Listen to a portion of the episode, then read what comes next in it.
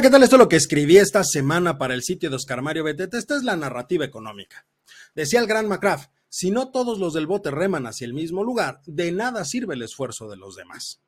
Tal como se esperaba, el Banco de México anunció un incremento en la tasa de interés en 25 puntos base, lo cual coloca la tasa en un nivel del 11.25%, decisión que se da en medio de una crisis bancaria a nivel internacional, producto de los problemas de liquidez de ciertas instituciones financieras tanto en Estados Unidos como en Europa. Lo anterior llama la atención porque deja en claro que el Banco de México ha decidido privilegiar el combate a los niveles inflacionarios por los cuales atraviesa la economía nacional, sobre el posible crecimiento económico, sobre todo si consideramos que por cada incremento en la tasa de interés es muy probable que los niveles de consumo disminuyan, debido al encarecimiento del crédito en el corto plazo. Asimismo, las empresas también se verán afectadas por ese encarecimiento, provocando una reducción de la producción en ciertos casos, lo que impacta en la oferta de bienes y servicios en el país. Dado lo anterior, es importante analizar si realmente la política monetaria que está implementando el Banco de México tiene efectos positivos en la economía. De acuerdo con los resultados de las más recientes encuestas de expectativas económicas tanto del Banjico como de Citibanamex, encontramos lo siguiente. En el tema inflacionario, en la encuesta de Banjico se estima que para el cierre de 2023 la tasa se encuentra en un nivel del 5.34%, mientras que para 2024 se espera que esté en el 4.09%. Es decir, se espera que al cierre de este año aún nos encontremos 1.34 puntos porcentuales por arriba del máximo permitido en la meta inflacionaria del Banco de México y 0.09 puntos porcentuales por arriba del cierre de 2024. Sobre el mismo tema, pero en la encuesta de expectativas de Citibanamex, los especialistas consultados esperan que al cierre del 2023 la inflación esté en un nivel del 5.2%, mientras que para el 2024 se espera se encuentre en el 4.03%. Esto es 1.2 puntos porcentuales por arriba del máximo permitido en la meta inflacionaria para este año y 0.03 puntos porcentuales por arriba del máximo permitido al cierre del 2024.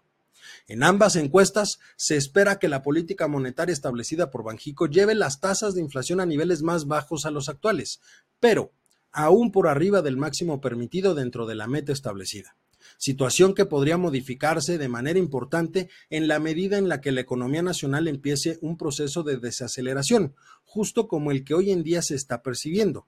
Para muestra, basta recordar que de acuerdo con la encuesta de Citibanamex en 2023 se espera que el crecimiento del PIB sea del orden del 1.4%, con un mínimo de 0.8% y un máximo de 1.9%, mientras que para 2024 se espera una tasa de crecimiento del 1.9% con un valor mínimo del 0% y un máximo del 2.8%.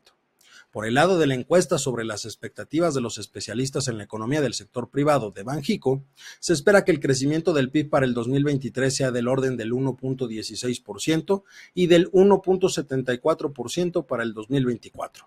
Es decir, se espera un crecimiento menor al promedio obtenido entre el año 2000 y 2018.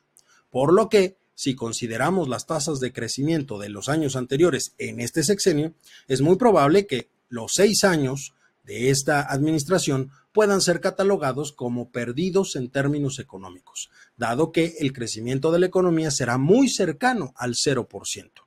Finalmente, quiero destacar que no basta con lo obtenido a través de la política monetaria. Es muy importante que exista una coordinación entre la política fiscal manejada por la Secretaría de Hacienda y las decisiones del Banco Central. Es ahí donde se encuentra la solución a los problemas económicos del país. Desafortunadamente, hoy en día no existe esa coordinación, algo que lamentablemente puede generar que el cierre del sexenio sea mucho más complejo del que muchos analistas han logrado especular.